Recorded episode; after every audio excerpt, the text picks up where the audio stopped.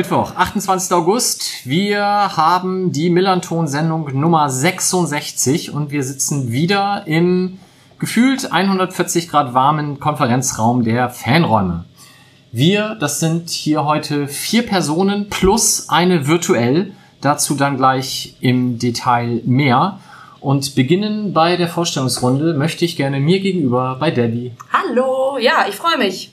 Ich habe eben noch gearbeitet, habe eben noch mal Powernapping gemacht. Ach, Bin jetzt fit wie ein Turnschuh. Juhu, Bereit für acht Stunden Sendung, das freut Genau. mich sehr. ein Glück. Schräg gegenüber Sebastian. Moin, ich bin gerade ein bisschen neidisch auf das Powernap. Ich komme direkt aus dem Büro. Ähm, ohne Klimaanlage, was bei dem Wetter ja auch, naja, ist, aber immerhin mit eigenem Ventilator und freue mich auf die Sendung. Und dann haben wir zwei Gäste, einen Gast hier im Raum und einen zugeschaltet per FaceTime. Ich wollte gerade Skype sagen, aber stimmt gar nicht. Ich fange mal hier im Raum an, mir schräg gegenüber Sandra. Ja, hallo zusammen und ja, bei mir ist die Hitze auch irgendwie angekommen und ich komme auch direkt von der Arbeit, hatte kein Powernapping. Sandra ist Mitglied im Fanclub Sprecherrat und demselben Gremium angehören tut Till. Und Till, wie gesagt, per FaceTime, deswegen bitten wir die Audioqualität jetzt schon mal zu entschuldigen. Hallo Till. Hallo, ja, hier ist Till. Äh, Ich sitze hier Frechen bei Köln und äh, wie der Fanclub Sprecherrat breit aufgestellt ist, auch äh, über Kilometer breit aufgestellt und freue mich auf die Sendung. Schauen wir mal, was das alles wird heute. Genau. Wir haben einen bunten Blumenstrauß an Themen. Wir werden natürlich kurz sprechen über die sportliche Situation. Da ihr aber schon festgestellt habt, in der Runde fehlt Tim, würde da einiges an inhaltlicher Qualität fehlen. Wir werden das also wahrscheinlich gewohnt kurz halten. Haben dann einen kleinen Blumenstrauß an und sonst so Themen und werden dann natürlich in der zweiten Hälfte ausführlich uns dem Gremium Fanclub Sprecherrat widmen was vielleicht insbesondere für die, die mit St. Pauli äh, nicht als ihrem Heimatverein unterwegs sind, gar nicht so ein vertrautes Gremium ist und uns anhören, was ihr so macht und was dieses Gremium so für Aufgaben hat. Beginnen möchte ich ganz kurz mit so ein bisschen Housekeeping, sind drei, vier, fünf Punkte. Ähm, zum einen erstmal vielen Dank für die positiven Rückmeldungen zur Live-Sendung mit Tees. Das war, ähm, glaube ich, inhaltlich auch für uns wirklich eine ganz fantastische Sendung, hat unheimlich viel Spaß gemacht. Und Tees hat sich noch Tage später dafür bedankt, wie toll das alles auch ihm Spaß gemacht hat. Wir planen jetzt also eine Live-Tour mit ihm und erste Station soll sein New York. Wir sind da aber noch in Detailverhandlungen. Wir haben dabei auch 250 Euro eingenommen, in erster Linie durch den Verkauf von Bier von unserem tollen Sponsor Kehrwieder Kreativbrauerei und der Emmas Konditorei an Kuchen und Cake Pops und nicht zuletzt auch der Spenden derer, die da vor Ort waren. Und diese 250 Euro, die wir da eingenommen haben, haben wir zu relativ gleichen Teilen einmal unter Fanladen und Fanräume und der Braun-Weißen Hilfe und Rollstuhl Erlebnisreisen aufgeteilt. Letztere, wer das so ein bisschen in Social Media verfolgt hat, hatten jetzt ja auch denjenigen mit der St. Pauli-Reise zu Gast, der dann beim Holstein-Kiel-Spiel vor Ort war. Großartiges Projekt, immer wieder gerne Empfehlung.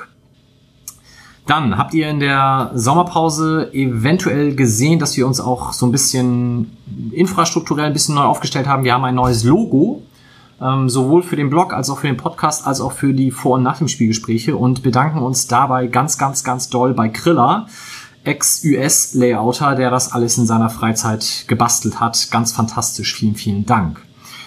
Wir sind außerdem ähm, neuerdings in der Lage, dass ihr uns Geld spenden könnt. Wir haben da einen längeren Text zu auch äh, auf der Homepage, wo es in erster Linie darum geht, dass wir keine finanziellen Nöte haben. Es ist also nicht so, dass wir jetzt hier um Spenden betteln müssen, damit äh, wir irgendwie weitermachen. Im Gegenteil, wir haben alle total viel Spaß daran und sowohl den Blog als auch den Podcast als auch die Vor- und Nach dem Spielgespräche werden wir definitiv weiter kostenlos anbieten.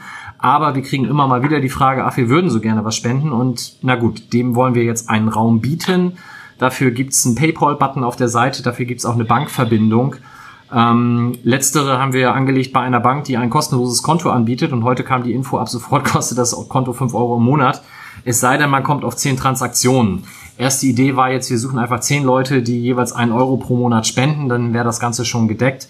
Aber das überlassen wir natürlich euch. Und wer sagt, wir haben deutlich wichtigere Dinge, an die wir spenden, wie zum Beispiel Sea-Watch, dann ist das völlig in unserem Interesse und auch absolut in Ordnung. Vorletzter Punkt, Housekeeping, Podcast-Grüße. Es gibt einen Podcast, der da heißt Comeback Stronger, der sich mit verletzten Sportlern beschäftigt oder aus, dem, aus der Verletzung wiedergekommenen. Und da war jetzt zu Gast Mark Hornschuh und hat in einer recht ausführlichen äh, Sendung über seine Verletzung gesprochen und das ist wirklich sehr hörenswert, werden wir verlinken. Vorletzter Punkt, habe ich eben schon letzter Punkt gesagt, vorletzter Punkt jetzt, es fehlen heute Johnny, der ist im Golfurlaub. Wir müssen dringend nochmal über Prioritäten sprechen. Ähm, es fehlt Tim, da hat die Tochter Geburtstag, das gilt als Entschuldigungsgrund. Und es fehlt Justus aus privaten Gründen, auch das völlig in Ordnung. Alle anderen sind hier. Und nächstes Mal sind wir, wenn Andreas Rettich kommt, kleiner Teaser, wahrscheinlich auch dann wieder hoffentlich vollzählig.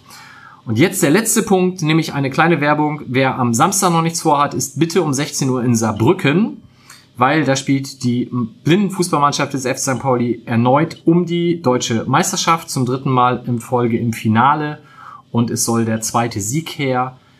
Nach ähm, Tabellenführung aus der normalen Son Saison geht's jetzt dann gegen Marburg. 16 Uhr Samstag Saarbrücken. Toi toi toi Jungs, ihr schafft das. Jetzt habe ich viel geredet. Ich habe mir ein Bier verdient, wie immer von der Kehrwieder Kreativbrauerei. Wir haben noch Reste aus der letzten Sendung, deswegen haben wir diesmal kein neues da. Aber unter anderem steht wieder das Übernormal Null auf dem Tisch. Das ist alkoholfrei. Und wir haben dann, glaube ich, auch noch das Prototyp. Und eins habe ich vergessen. Ich glaube, das Dominica mit dem schönen Kein Bier für Nazis äh, Aufdruck auf der Rückseite. Ähm, kennt ihr inzwischen, kauft bei den lokalen Edeka-Märkten in Hamburg oder geht auf die Seite kehrwieder.bier. Und wir haben geliefert bekommen von der Emmas Konditorei Cake Pops und, ich habe es mir aufgeschrieben, Petit Fours Biscuit mit Buttercreme. Das ist bei der deutlich gestiegenen Temperatur wahrscheinlich auch sehr angemessen. Vielen, vielen, vielen Dank. Beide Geschäfte dürft ihr gerne mit einem äh, Besuch beehren. Genug der Vorrede. Kommen wir zum Inhaltlichen. Starten wir mit dem Sportlichen. Wir haben ein Spiel gewonnen. Yay. Oh ja. Es ist lange, lange her. Äh, Wir sparen uns jetzt mal die unglücklichen Spiele in Bielefeld und die Heimniederlage gegen Fürth mit der Avivor-Verletzung sowie das Elfmeter-Drama in Lübeck und auch die unglückliche Niederlage in Stuttgart. Kommen wir einfach auf das 2 zu 1 gegen Kiel und vielleicht fangen wir an mit Sandra. Wo stehst du denn während der Heimspiele? Ähm, Oder ich, sitzt? Ich sitze, nein, ich stehe äh, in der Gegengerade über dem Support-Block seit einigen Jahren. Genau. Und wie hast du dann diesen fantastischen Wechselgesang erlebt, von dem gefühlt ganz Deutschland seitdem spricht? Äh, ja, ich fand ihn äh, sehr großartig, tatsächlich. Es war eine unglaubliche Stimmung und ähm, ja. Wenn das hier gerade ge gepoltert hat, ist mir mein Cake Pop auf den Tisch gefallen. Ist nicht schlimm. Nein, ich glaube einfach, dass diese Abendspiele ähm, grundsätzlich immer weiterhin um, ja, einfach nochmal eine besondere Atmosphäre sind. Also diese Samstag-Sonntag-Geschichten 13, 13, 30 ähm, sind einfach die Hölle. In verschiedener Hinsicht. Und ähm, doch, genau. Till. Wir haben gehört, du sitzt weit weg. Wie verfolgst du denn normalerweise Heimspiele, wenn es jetzt ein Wochenendtermin ist? Normalerweise Block 1 und äh, dort seit vielen Jahren beheimatet. Montags fahre ich seit einem Jahr, anderthalb Jahren eigentlich selten zu Heimspielen, weil ich es einfach beruflich plus Strecke nicht schaffe. Äh, wer morgens um fünf gerne wieder am Arbeitsplatz ist, der kann nicht nachts um zwei nach Hause kommen. Und an der Stelle äh, widerspreche ich meiner lieben Kollegin Sandra. Äh, ja, Abendspiele sind schön, der Montag bleibt immer noch scheiße. Aber schaffst du denn Freitag 18.30 In der Regel ja. Okay. Ich meinte ja auch nur die Stimmung, ne? Okay. Debbie, du standst auf der Süd. Ja. Ja, und ich wollte auch sagen, dass wir Montag ist total blöd, auf jeden Fall.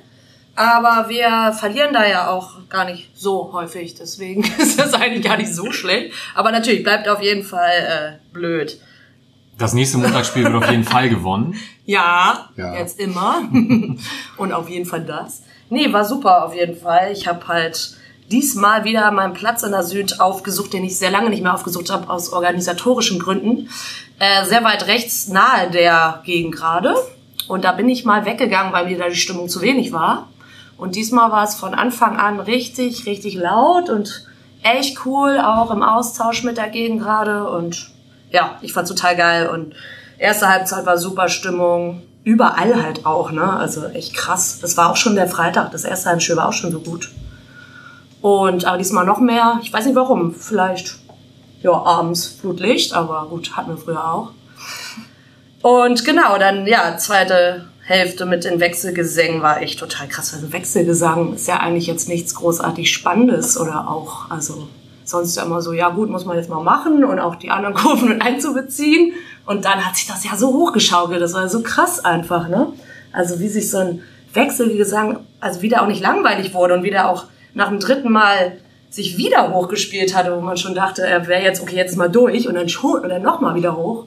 War also wir müssen vielleicht mal für diejenigen, die nicht ja, genau. und nicht gesehen haben, Wechselgesang gibt's ja ein paar mehr und ich glaube, das, was in der Regel so als Wechselgesang am Millantor am häufigsten im Kopf ist, ist halt dieser typische We Love St. Pauli Gesang in dieser, ähm, äh, wie heißt denn das Wort? Das ist, es ist zu warm. Wechselnde Rollen? Nein, ist Nee, nicht das es gibt Wort. doch den englischen Begriff dafür. Instructor, Instructor Song, oder? Ist das nicht das? Egal. Äh, ist es zu warm, definitiv. Der Wechselgesang am Montag war aber halt ein einfaches St. Pauli von Tribüne zu Tribüne. Und normalerweise, genau wie du sagst, nach drei, vier Mal fängt irgendeiner an zu klatschen, man spendet sich bravartig Beifall und dann war's das. Und diesmal dauerte das halt, ich habe es mir jetzt auf St. Pauli TV nochmal angeguckt, dreieinhalb Minuten, bis das dann aufhörte, weil das Tor fiel. Aber nach dem Tor ging es ja auch noch mal weiter. Und nach dem Tor hat man nochmal neu begonnen. Ja, das war schon sehr, sehr geil. Also, wir verlinken auf jeden Fall dazu das AFM-Radio. Da kann man das nämlich nochmal nachhören mit der dazu passenden ähm, Begeisterung von Tim. Dann habt ihr ihn zumindest auch einmal gehört. Happy Birthday an die Tochter, habe ich vorhin vergessen. Ja. Sebastian, ja, du stehst auf der Gegend gerade. genau. Wie hast du denn die beiden Neuen wahrgenommen? Ähm, ich habe immer noch ein Problem mit den, mir die Namen und ihre dazugehörigen Positionen zu merken. Also Lawrence ist der, der die ro- gelb-rote Karte nicht gekriegt hat, sondern die Abwehr dirigiert hat. Fand ich zu Beginn oder anders, als ich gesehen habe, wo er spielt und wie er in den ersten Minuten dann auch schon dirigiert hat, war ich ein bisschen überrascht, weil ich nicht die Erwartung hatte, dass jemand, der seit drei Trainingseinheiten da ist, irgendwie schon in der Lage ist, die Abwehr irgendwie zu, oder der Abwehr dann auch Ruhe und Struktur zu geben, hat er aber super gemacht, meiner Wahrnehmung nach. Hat ein Top-Spiel gemacht, also Basis ein Spiel, aber Verstärkung definitiv. Ähm, und hat ja dann auch das Tor geschossen, was natürlich irgendwie zu einer Aufwertung führt, oder Tor geköpft viel eher. Ähm, das Lachen im Hintergrund galt, glaube ich, nicht mir, sondern Mike, der gerade versucht, diese Petit Four zu essen. Das habe ich eben auch schon gemacht. Total lecker, aber ein bisschen kompliziert zu essen, wenn man keine Gabel dabei hat. Aber alter Schwede ist das lecker. Gutes Zeug. Boah. Ähm, Das tut mir total leid, Chill, dass du das jetzt nur angucken kannst. Ich halte das mal hier in die Kamera. was man dazu sagen, zumindest einen Eindruck. was man noch ein bisschen dazu sagen müsste, ist, euch. der arme Till guckt vorrangig auf das Mikrofon, das die Aufzeichnung für seine Tonspur darstellt. Das ist, glaube ich, optisch auch nicht so attraktiv auf Dauer. Ähm, und der andere neue Penny hat irgendwie links außen gespielt. Hatte einen unglücklichen Tag, sage ich mal. Also relativ viele Storkfehler, relativ viele verlorene Bälle, die dann ins Aus gingen. Ich weiß gar nicht, Zweikämpfe habe ich nicht so viele wahrgenommen.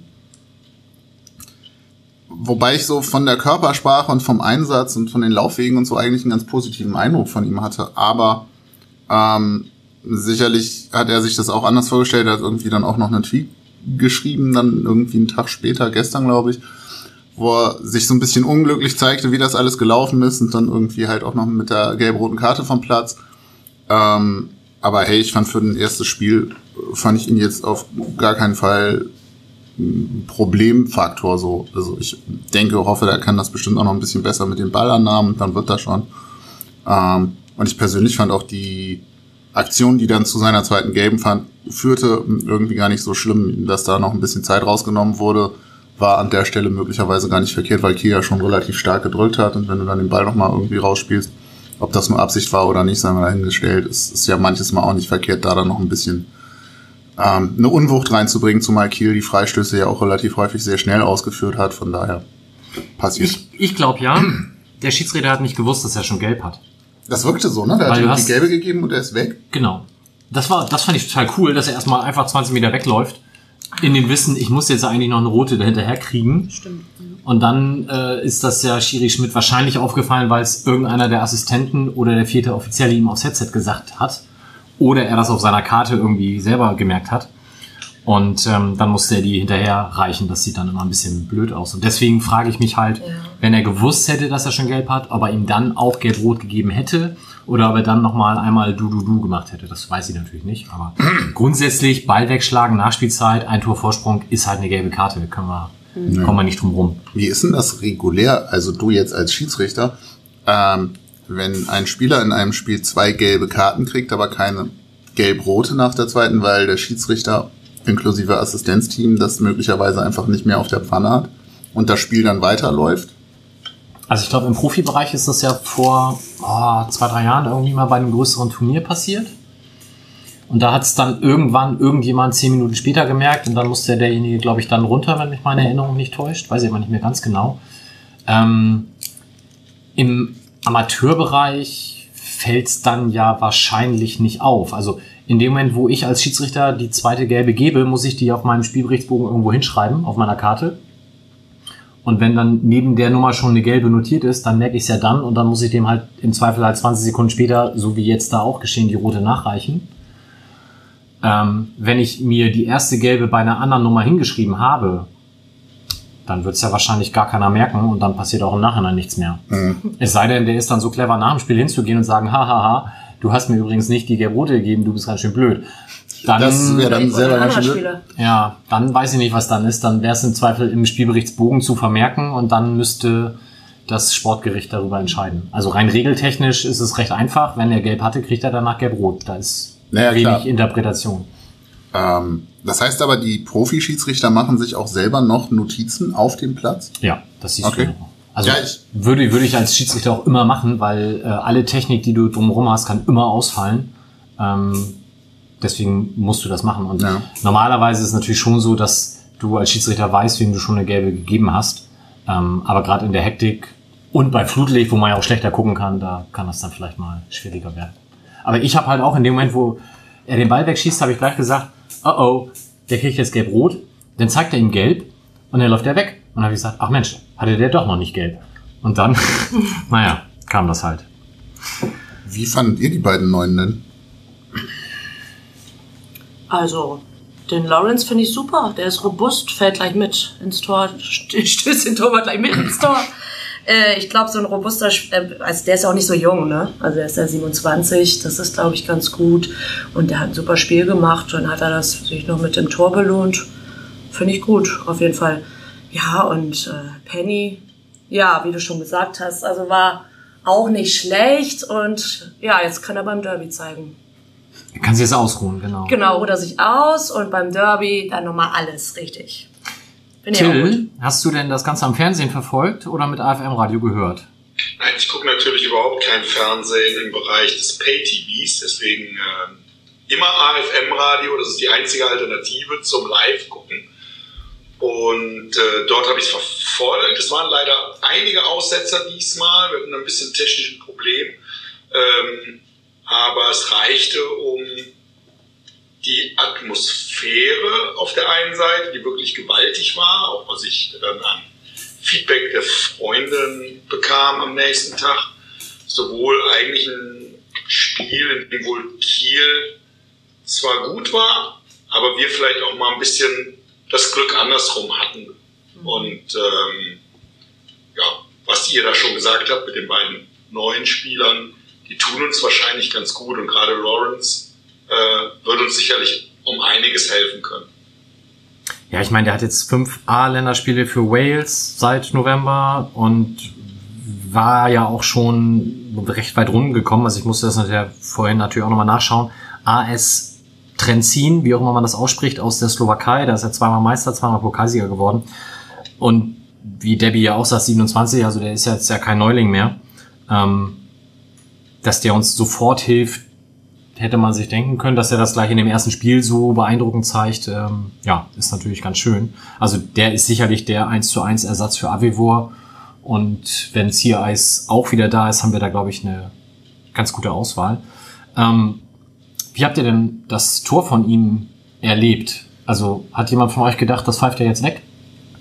Ich habe gewartet, bis wieder Anpfiff war, weil also ich stehe ungefähr auf der Höhe Strafraumgrenze und ich fand es komplett unklar, weil der Torwart lag ja dann erstmal da ähm, und es gibt ja schon einen Hang, wenn Torhüter körperlich angegangen werden, das dann gegebenenfalls abzuwarten. Und ich war mir echt unsicher, ob da noch ein Videoassistent reinruft und sagt, naja, der hat ihn aber schon umgenietet. Das war, fand ich, aus meiner Stadionperspektive auch nicht klar ersichtlich. Ähm, und war dann extrem glücklich, als der Ball wieder rollte. Ja. Sandra? Ja, also ging mir auch so. Ich habe ähm, auch kurz gedacht, okay, wo findet das jetzt gerade statt? Ist es irgendwie im 5-Meter-Raum oder außerhalb? Ich konnte es auch tatsächlich nicht so gut sehen äh, aus der Perspektive. Ähm, und habe das ganz. die Petit Fuß sind der Kracher. Ähm, ähm, äh, konnte das, also wie gesagt, konnte ich auch nicht so gut äh, sehen und ähm, habe das dann erstmal abgewartet. Ähm, was einfach jetzt neu ist in dieser Saison ist, dass man dann immer so im Hinterkopf hat, so okay, meldet sich jetzt gleich noch einer. Also das war ja sonst immer, wenn man sich mal das eine oder andere Erstligaspiel vielleicht irgendwo mal angeguckt hat, aber ähm, jetzt hat man das halt auch selber ja. so im Hinterkopf und hat immer so einen wartenden Moment eigentlich noch mit dabei. Ja, ja und das nervt echt. Ich muss zu meiner Schande gestehen, ich hatte mich noch mit jemandem äh, getroffen in der Halbzeit und wir haben uns so ein bisschen verquatscht und dementsprechend habe ich das Tor gar nicht gesehen, sondern stand noch im Umlauf der Gegend gerade und die Geräuschkulisse war ganz komisch, weil es war so ein erstaunter Torjubel, der aber auch nicht so richtig ekstatisch war und der dann irgendwie nochmal so ein bisschen abschwoll und wieder anklang und es war wirklich ganz, ganz komisch anzuhören. Ich habe für einen ganz kurzen Moment habe ich gedacht, wir werden jetzt im Rückstand, äh, bis ich dann halt aus der Gegend gerade die ersten aus den Mundlöchern wieder jubeln raustorkeln sah. ähm, und ich glaube persönlich, wenn der Torwart irgendwie Anstalten gemacht hätte, die Hände auszustrecken und mit den Händen zum Ball zu gehen, ich glaube, dann wäre das als faul gepfiffen worden. Aber dadurch, dass er da wirklich nur steht, ich weiß nicht, was den da geritten hat in dem Moment, ähm, dadurch ist es halt auch definitiv kein Foul. Und Lawrence geht halt wirklich einfach nur zum Ball und ja. Aber selbst mit Händen ausgestreckt wäre es doch kein Foul gewesen, oder? Ja, aber wenn er so ein bisschen mehr versucht hätte, noch ein Stückchen eher am Ball zu sein, ich glaube, dann so wird es schwieriger, ja. Und er steht halt wirklich nur da und wartet, bis Lawrence in ihn reinspringt und dadurch ist Lawrence halt auch viel, viel, viel früher am Ball. Und dadurch hast du keine Chance, das wegzupfeifen. Also das sieht halt auch komplett komisch aus, ne? Ja. finde ich, wie der Torwart da steht und du wartest irgendwie darauf, dass er irgendeine Bewegung macht und er hat die Hände irgendwie so auf Hüfthöhe und man denkt so, ja, was jetzt? Sekundenschlaf. Ja. ja. Keine Ahnung. Okay, wir haben jetzt vier Punkte aus vier Spielen. Ich glaube, damit fährt man doch deutlich entspannter nach Dresden, als wenn es nur ein Punkt gewesen wäre. Und dann haben wir die Möglichkeit, im Derby den HSV auch zu überflügeln wenn wir entsprechend punkten und die nicht, aber nun gut.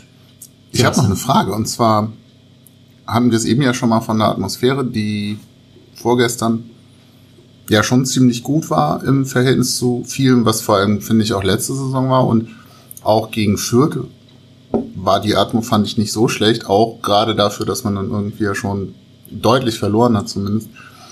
Ähm, und ich habe überlegt, ob das auch daran liegen mag, dass zumindest ich das Gefühl habe, jetzt mal mm, unabhängig von ganz vielen noch sichtbaren fußballerischen Defiziten und Problemen, die du irgendwie so hast, dass ich zumindest das Gefühl habe, dass die Mannschaft intensiver spielt vielleicht als vorher unter Kauczynski, dass irgendwie der Einsatz besser sichtbar ist oder irre ich mich da?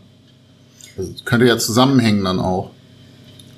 Ich weiß halt auch nicht, ob das unbedingt was mit der Situation auf dem Platz zu tun hat oder ob es jetzt eher so ist, dass äh, die Stimmung im Stadion unter den Fans auch wieder irgendwie gerade besser ist oder dass die Fans gerade ins Stadion gehen, Flutlicht, Bock haben. Ich, also es ist halt schon immer echt auffällig, dass von Anfang an irgendwie, sonst war es halt immer so Ecke und alle reden und unterhalten sich und jetzt ist es halt, alle haben mega Bock zu singen und halt auch im Zusammenspiel mit der Gegend gerade, wo ja noch gar nicht so lange her ist, wo es die Querelchen gab und das das ist schon echt Wahnsinn, wie das da irgendwie so schon von Anfang an mitspielt. Äh, genau bevor überhaupt irgendwas auf dem Platz passiert ist. Aber kann natürlich auch andersrum sein. Ich glaube halt auch, dass da so Sachen reinspielen wie, du hast endlich wieder zwei Leute aus der eigenen Jugend in der Anfangsformation mit Becker und Conte, die auch noch total positiv hervorstechen, was auch nochmal so einen so einen Push gibt für Identifikation. Dann natürlich Flutlicht etc., das spielt ja alles mit rein. Ich finde aber auch, dass man schon sieht, ähm, dass Fußball wieder mehr Spaß macht bei uns. Also dass mehr, ich sag's mal, Spielkultur äh, vorhanden ist. Alleine wenn ich sehe, wie Möllidali und Becker im Mittelfeld spielen, großartig. Und wenn man dann noch so ein bisschen im Hinterkopf hat, wer vielleicht demnächst dann auch noch zurückkommt, dann glaube ich, können wir uns auch hoffentlich aus dem Abschießkampf früher oder später wieder verabschieden. Müssen wir erstmal tun, aber zumindest auf lange Sicht. Und ich glaube schon, dass das auch ähm, von außen momentan ja alles recht schlecht geredet wird. Äh, Gerade eine Hamburger Boulevardpostille tut sich da aktuell hervor, alles schlecht zu reden. Ich glaube, dass das vielleicht auch so ein bisschen trotz Reaktion auf den Rängen hervorrufen kann, zumindest. Aber keine Ahnung. Till, wie ist die Stimmung in Köln? Meinst du, du singst auch demnächst wieder vom Fernseher? Ich habe das äh, beim Spiel gegen Stuttgart, was ich reportiert habe, ja schon gesagt, wo Wolf so ein bisschen rumgeunkt hat. Ähm, ich glaube, dass ganz viele Menschen auf St. Pauli St. Pauli wieder besser machen können. Und ähm, ich glaube, dass das auch in der Fanszene so langsam ähm, wieder ein Bewusstsein dafür gibt, dass, dass wir die sind, die das Ganze vorantreiben können und dass man sich nicht so als Konsument fühlt, sondern dass man das Ganze mitbestimmt und mitgestalten muss und dass das nicht nur ein paar Leute machen, sondern dass das ganze Stadion dafür verantwortlich ist. Und äh, die erste Halbzeit in Stuttgart, finde ich, hat einem da wirklich Mut gemacht, dass ähm, bei einem extrem stark defensiv spielenden äh, FC St. Pauli mit ganz hoher Passqualität mehr drin ist als das Unken, ah, alle zu jung, alle zu unerfahren und alle nicht gut drauf. Und ich glaube, da könnten wir wirklich ähm, vielleicht ein bisschen perspektivisch denken. Und wenn wir, äh, ich sehe gar nicht diese panische, wir spielen gegen Abstieg, ich weiß nicht, da muss ein Dutt am dritten Spieltag in Bochum äh, seinen Hut nehmen, respektive wirft Brocken hin. Ähm, ich glaube, uns steht da ein bisschen mehr Sachlichkeit, ein bisschen mehr Ruhe ganz gut. Und wenn wir uns darauf konzentrieren, dann zu brüllen, wenn es drauf ankommt, nämlich im Stadion, dann werden wir auch wieder ähm, dem Anspruch, dem sportlichen Anspruch ähm, gerechter werden. Ja, guter Punkt. Ja, hat er der Wechselgesang gezeigt. Den haben wir ja reingemacht, oder? Den Assist gegeben mit dem Wechselgesang. Aber apropos Assist, was war das für ein großartiger Pass von Diamantakos? ja. Den Nein. ich anfangs irgendwie so in, in der Kategorie steht halt richtig vorm Tor und macht zwischendurch mal einen eingeordnet hatte und inzwischen, der kann richtig was. Ja. Ja, wobei, also Diamantakos ja, aber wie geil ist denn bitte Conte, dass der da so Ja. dem anderen wegzieht? Also Mit 19 fantastisch. vorm Tor alles richtig machen. Mega. Sehr, sehr geil. ja. Ja, die Ja. Sicherheit ist mehr da, ne? Bei vielen. Ja, wobei ich finde, wenn ich da mal nochmal reingerätschen darf, dass Diamantakos, über den ich letzte Saison echt viel geschimpft habe, auch äh, als Reporter ähm, in der Spielbeschreibung, ähm, dass äh, ich finde, da ist irgendwas passiert mit ihm, dass er Jos äh, ihn da irgendwie besser einstellt oder das Bewusstsein fürs Spiel und für Harmonie mehr insistiert. Denn es läuft ja wirklich deutlich besser als Teamplayer und als Fußballer. Ich glaube, Tim schreibt das ja auch in den Berichten oder hat das mal erwähnt, dass äh, diese, diese Art von ihm bei langen Bällen ähm, in den Gegner rein zu, ja, wahlweise laufen, springen, marschieren, wie auch immer, dass die unheimlich wichtig ist, weil ganz häufig irritiert er den gegnerischen Spieler dadurch so sehr, dass der den Ball halt nicht klar klären oder annehmen oder abspielen kann. Und das ist immer so an der Grenze zum Foul, aber von zehnmal, wo er das macht, wird das halt maximal einmal gepfiffen. Und das ist halt schon mal sehr wichtig. Und ich glaube, wenn man so jemanden da vorne hat, das ist halt so ein typisches Arschloch, was man als Gegner furchtbar finden würde. Aber ist halt unser Arschloch und ist deswegen super geil. Und ich glaube, wenn du da dann Fährmann noch daneben hast als zweiten, der eine ganz andere Art hat, äh, Bälle da vorne festzumachen, dann haben wir auch da wieder eine wirklich sehr, sehr gute Auswahl. Aber ich finde auch, der hat sehr, sehr gut gespielt und gut, der Pass, der war schon geil. Auch die Eroberung von Mölle-Dali vorher war super. Aber dieser Laufweg von Conte, wie er den da echt stehen lässt, das hat mich geflasht, fand ich großartig.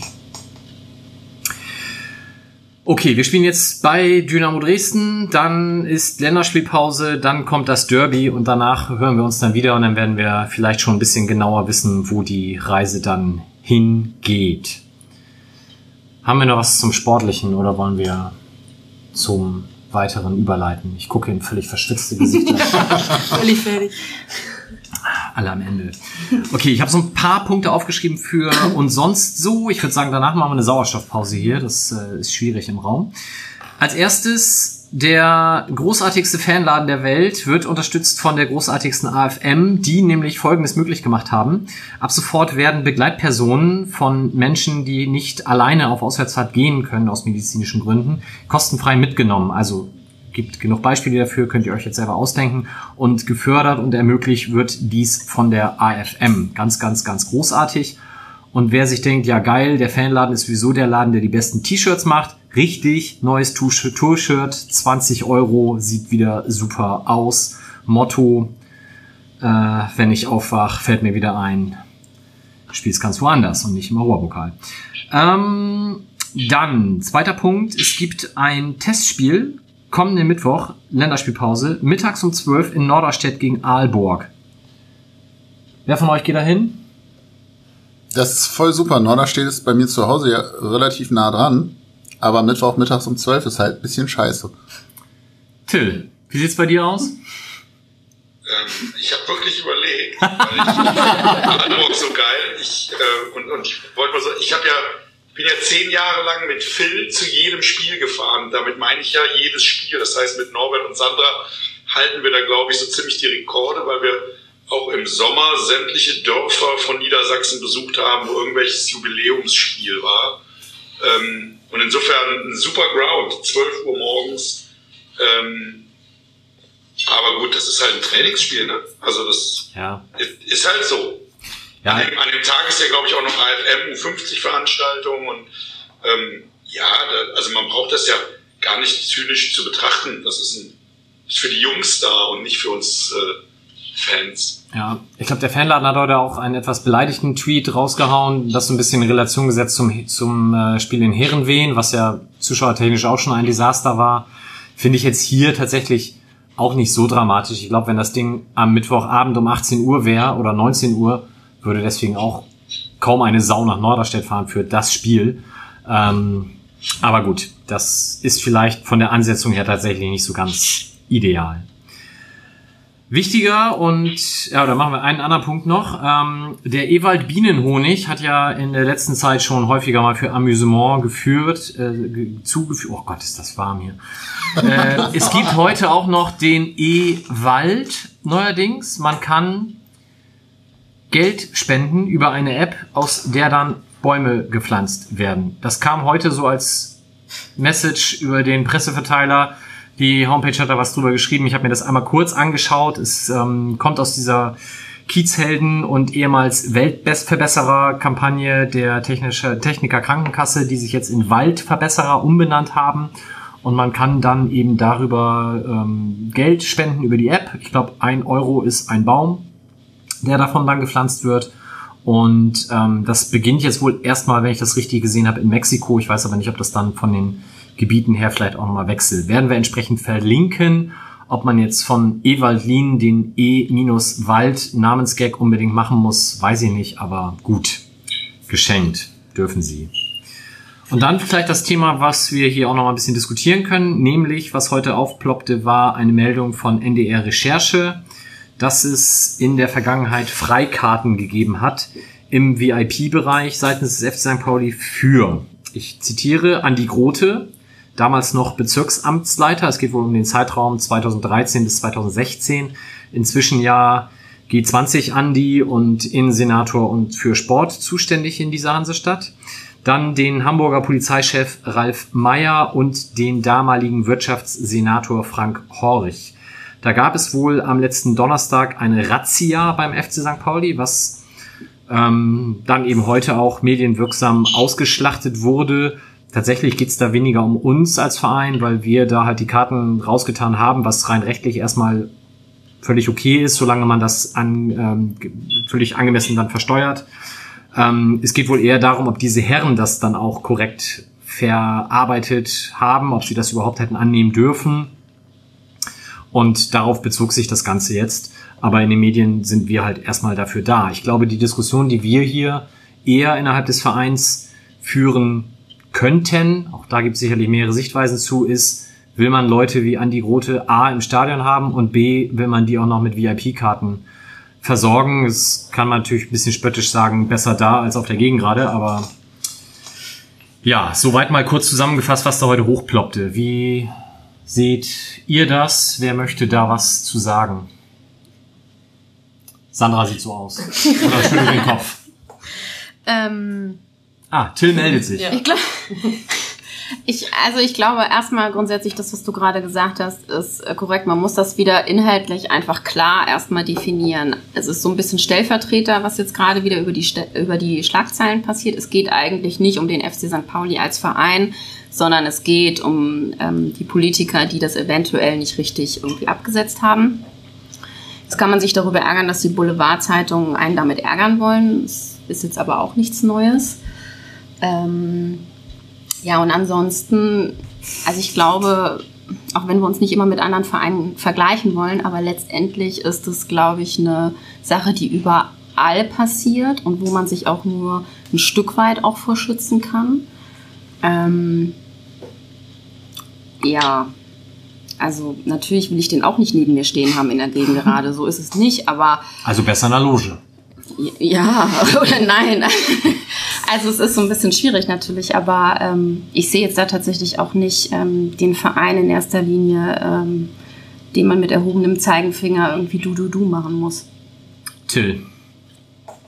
Ich denke, man muss das wirklich extrem differenziert sehen, ähm, auch wenn uns das vielleicht nicht immer gefallen mag, haben wir aber am Ende des Tages eine heterogene gesamtpolitische Verantwortung, auch fürs Viertel. Und in dieser gesamtpolitischen und sportlichen und finanziellen Verantwortung eines großen mittelständischen Unternehmens wie des FC St. Pauli gibt es so viele Gründe, warum man was wann machen muss, dass man da wirklich mit der Keule jetzt null Sinn macht. Das Verteilen von Freikarten ist ja jetzt nichts, was erst seit 2013 im FC St. Pauli große Tradition hat, wie in viel, wahrscheinlich vielen anderen Sportvereinen, äh, Kategorie Viertelliga aufwärts auch, sondern das war ja immer schon äh, teilweise sogar inflationär, äh, wurden Leute mit Arbeitskarten, Freikarten und so weiter ausgestattet. Und ich glaube, dass gerade seit das neue Präsidium oder neujährige Präsidium das macht, dass da ordentlich aufgeräumt wurde ähm, und äh, dass da wirklich viel, viel mehr drauf geachtet wird.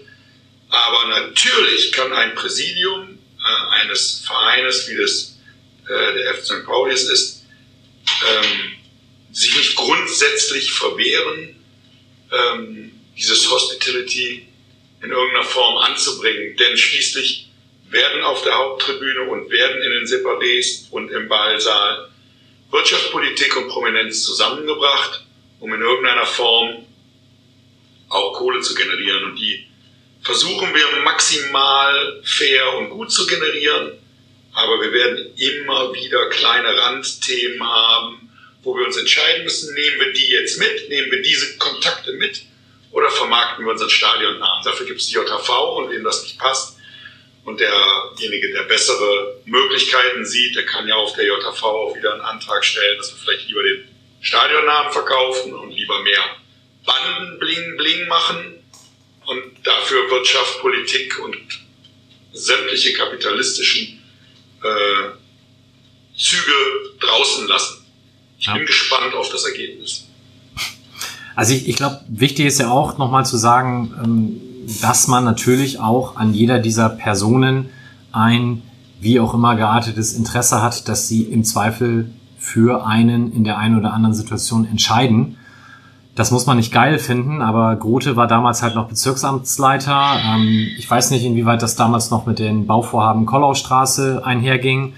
Ähm, der Polizeichef, auf dessen Goodwill ist man immer angewiesen bei Dingen auch wie, so blöd das klingt, Bierversorgung etc. Ist es ein Vollalkoholspiel oder nicht? Wenn nein, kostet es den Verein oftmals auch Geld. Finde ich alles nicht geil, dass solche Leute eine Freikarte kriegen, dass sie auch noch VIP umsonst verköstigt werden etc. pp. Ich kann aber verstehen, dass man das als Verein in der einen oder anderen Art und Weise macht. Ähm, gut, im, im jetzt aktuell geht es ja auch darum, warum damals nicht gegen die Personen ermittelt wurde. Da gab es wohl einen Hinweis und dem Hinweis wurde nicht nachgegangen. Das ist erstmal eine Geschichte, die ähm, die Personen dann betrifft und gegebenenfalls da irgendwelche Ermittlungsstellen. Der Verein ist da, glaube ich, wirklich nur mittelbar betroffen und es ist natürlich Wahrscheinlich hätte das noch 20 Jahre so weitergehen können, dass irgendwelche Politiker Karten kriegen und es hätte keine Sau interessiert, weil es nicht auffällt. Und durch die Razzia ist das jetzt halt auch auf den Verein zurückgefallen. Aber ich denke auch, wie du sagst, man sollte sich das in Ruhe anschauen. Und nochmal, ich finde das auch nicht geil, aber ich glaube, wir haben da wenig Möglichkeiten, das irgendwie ähm, zu verhindern. Möchte noch jemand was ergänzen? Es ist furchtbar warm heute. Es ist furchtbar warm, okay.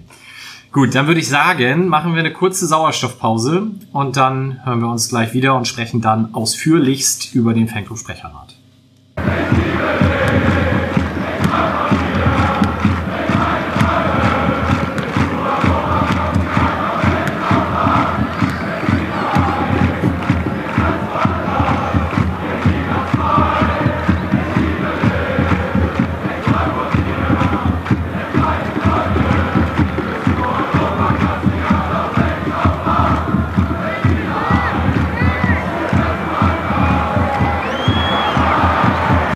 So, da sind wir wieder. Und wir sprechen jetzt mit Sandra und Till über den Fanclub Sprecherrat. Erstmal vielleicht eine Frage, ich weiß gar nicht, ob ihr die beantworten könnt. Wie viele von den 36 Profivereinen haben denn einen Fanclub Sprecherrat oder sowas ähnliches? Also nach meiner Erkenntnis müssten das so sieben, acht weitere Vereine sein, äh, die in ähnlichen Konstrukten arbeiten, aber keiner mit einer so hohen Quote an Mitgestaltung, glaube ich. Das ist dann eher verwaltende Tätigkeit. Okay, weil also was ich immer erstaunlich finde, wenn man Fanclub-Sprecherrat googelt, dann kommt mhm. sofort St. Pauli raus und die URL von euch ist ja auch fanclubsprecherrat.de. Das heißt, der Name scheint nicht so geläufig zu sein, wo man jetzt ja denken würde, eigentlich sowas wie, keine Ahnung, die Supporters beim HSV, das hast du auch bei jedem dritten Verein mit einer ähnlichen Benennung. Ähm, oder auch die AFM heißt es bei uns und bei anderen Vereinen ähnlich. Ähm, das hätte ich jetzt gedacht, dass es sowas wie einen Fanclub-Sprecherrat eigentlich bei zig Vereinen geben müsste. Aber offensichtlich nicht. Ähm, wenn du sagst 6, 7, größtenteils dann Erstligisten oder weißt du das gar nicht genau? Sowohl als auch ähm, erste und zweite Liga. Äh, wobei du ja schon recht hast, es mischt sich halt sehr schnell oder es geht fließend über von ähm, Dachverband aller Fanclubs ähm, bis hin, die dann aber auch mehr so eine, so eine zweigleisige Funktion haben, bis hin aber eben wirklich so zu gewählten Dingen, äh, wobei die Fanclub-Verwaltung selber so in der Hand zu haben, ähm, da sind wir, glaube ich, tatsächlich ziemlich einzigartig, weil das äh, lassen sich die meisten Profiklubs eigentlich nicht nehmen, einen Zugriff auf diese Daten zu haben. Weil ist auch ein riesiges Marktinstrument. Ja, okay. Das ist ja vielleicht auch historisch gewachsen. Also ich kann mich dunkel dran erinnern. Ich bin in dieses Gremium irgendwann mal 2001 gewählt worden. Ähm, da gab es das aber auch schon eine ganze Zeit lang. Wisst ihr noch, wann der gegründet wurde, das erste Mal, Till? Ich meine, es war 98 oder 97. Ähm, damals Roger Hasenbein mhm. ähm, hat, glaube ich, die Hauptinitiative gemacht und Ziel war es ja eigentlich, so ein bisschen Fanladen zu entlasten an der Stelle, äh, und irgendwie so einen, so einen Sprachrohr zu entwickeln und dieses Konstrukt, das Delegierte den Fanclub-Sprecherrat wählen, der dann mehr oder weniger ähm, anerkanntes Sprachrohr war, ist ja von Roger Hasenbein auf, auf, auf einer ja, eher flachen Struktur fast ein Jahrzehnt äh, dann auch ähm, durchgeführt worden. Immer mit wechselnden Partnern oder Partnerinnen. Ähm, aber Roger war da schon der große Vorreiter auch für die Art äh, des, des Sprachrohrs, also dieses äh, Megafon-Emblem, äh, was wir da haben, oder Logo. Ähm, das hat schon ganz schön Geschichte. Ja. Also und man, man kann ja auch gucken in die äh, Namen, die in diesem Rat schon mal waren. Da sind ja gerade mit, mit Roger und auch mit Christoph Kröger ja dann auch einige, die durchaus noch prominente Posten später im Verein besetzt haben oder wie Sandra Schwedler jetzt halt auch immer noch innehaben. Ähm, ich habe vorhin in dieser Liste... Der Maike bitte nicht vergessen, weil er mit einer der längsten war. Ah ja, natürlich. Ähm, ich habe vorhin mal in die Liste der ehemaligen geguckt und habe festgestellt, welcher Fanclub am häufigsten vertreten ist. Wisst ihr das? Quizfrage. Im, im Gremium selbst. In, unter den ehemaligen. Ah, frage ich natürlich nur, weil es mein Fanclub ist, die Feuchten Biber so. mit drei Mitgliedern, nämlich Nils, Sandra und ich. Okay, war nur ein Spaß. Aber, aber Moment, das ist ja so nicht richtig, weil... Dann stimmt eure Fanclub-Sprecherrat-Page äh, nicht. Äh, Phil, Mia, Tanja und Till sind ja vier. Aber die haben dann nicht alle Miller-Touristen da stehen. Boah, da ja, dann musst du mal, gucken, musst du mal mit Paupi reden über die äh, Homepage. Also ich habe nur äh, Feuchte Biber dreimal gezählt. Aber okay, das müssen wir jetzt auch nicht ausdiskutieren. ähm, erzählt doch mal, jemand, der mit dieser ganzen Thematik nichts zu tun hat, ähm, was macht ihr so allgemein? Vielleicht auch, wie viele Fanclubs gibt's überhaupt? Was ist das für ein Aufwand? Wie verwaltet ihr das alles? Mal so ganz grob. Wer möchte ich würde jetzt gerne vielleicht auch noch mal ein bisschen in die Historie gehen, weil wir haben ja gerade darüber gesprochen, wie war es früher. Eine Zeit lang war eigentlich die Verwaltung das absolute Stiefkind äh, und man war mehr Sprachrohr. Ich erinnere mich an so manche Delegiertenversammlungen im äh, alten Clubheim. 20, vielleicht 25 Leute da. Vier wurden gewählt mit Roger. Drei hat man 14 Tage später schon nicht mehr gesehen. Und, und, und so war halt diese ganze Verwaltungsgeschichte, ließ eigentlich immer mehr zu wünschen übrig. Es gab halt auch noch nicht so diese elektronische Möglichkeit und erst mit dem neuen Konzept, was Markus Reinhardt, äh, Markus Krämer und ich dann geschrieben haben ähm, und mit der Team-Idee äh, und der ähm, Idee, viel mehr Verwaltung und der Verwaltung auch viel mehr Qualität zu geben, hat sich das eigentlich auf den jetzigen Stand ähm, hochgepusht, dass einfach acht, neun Leute, die sich da als Team zusammengefunden haben, ähm, das Team wird durchaus neu besetzt, aber mittlerweile um die plus minus, das geht immer rauf und runter, 500 Fanclubs äh, weltweit verwalten. Also wir haben eine nicht geringe Anzahl internationaler Fanclubs. Und bis auf eine Person haben alle Mitglieder im Fanclub-Sprecherrat eine Region äh, zu verwalten und kümmern sich also explizit um die entsprechenden Fanclubs in dieser gezogenen geografischen Linie. Wenn du jetzt sagst, dieses Konzept, was ihr da entwickelt habt, wo war denn dann der große Unterschied zu dem, wie es vorher gelaufen ist? Also was, was war das Neue daran? Das Neue war tatsächlich die Professionalisierung im Sinne der Datenerhebung und eine viel breitere Ansprache, während du früher ähm, sehr nah an der aktiven Fanszene, was äh, Schrägstrich entweder USP oder damals noch Passanten hieß, ähm, sein musstest, um, um äh, an Roger quasi ranzukommen, haben wir mit äh, der Erhebung der Daten und mit klaren Ansprechpartnern, mit E-Mail-Kontakten es geschafft, dass wirklich die Information viel breiter ist, als sie früher war. Okay. Wie lange bist du jetzt dabei, Sandra? Seit wann machst du das? Oh, ertappt. Ähm, ich, es ist jetzt meine dritte Legislaturperiode, bin ich der Meinung. Also zwischen fünf Fünf und Jahre. sechs, ja, zwischen fünf und sechs Jahren, genau. Also ihr werdet alle zwei Jahre, stellt ihr euch als Gremium wieder zur Wahl. Genau, also es ist halt, ähm, ist, also ja, ich kann ja vielleicht sagen, wie ich es dann so erlebt habe. Es ist halt ein bestehendes Gremium, was einfach ähm, viele Leute hat, die langjährig äh, in dem Gremium arbeiten.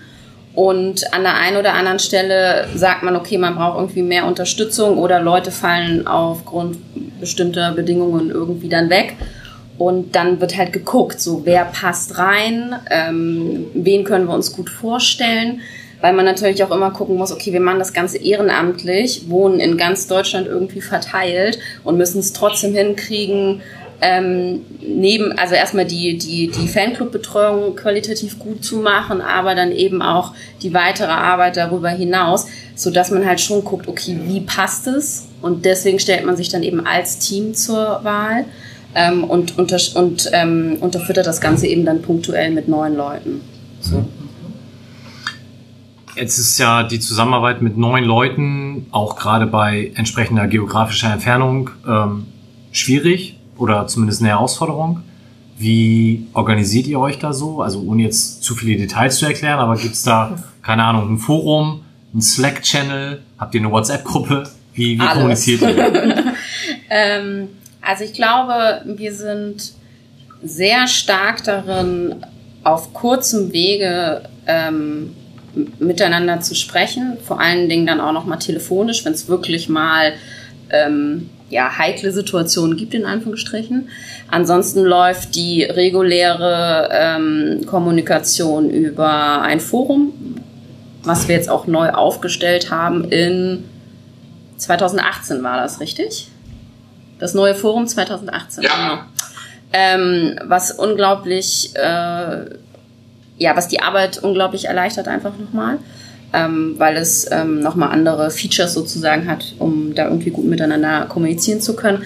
Und ansonsten gibt es natürlich auch über bestimmte Messenger vielleicht nochmal die ein oder andere äh, Gruppe, wo dann einfach schnell einmal was aufploppen kann und man weiß, okay, jetzt ist irgendwie gerade mal schnelle Reaktion nötig und ja.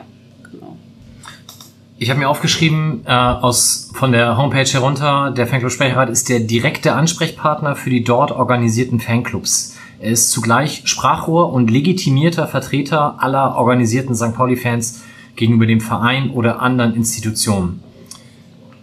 Wie oft müsst ihr euch denn anhören, was legitimiert euch denn?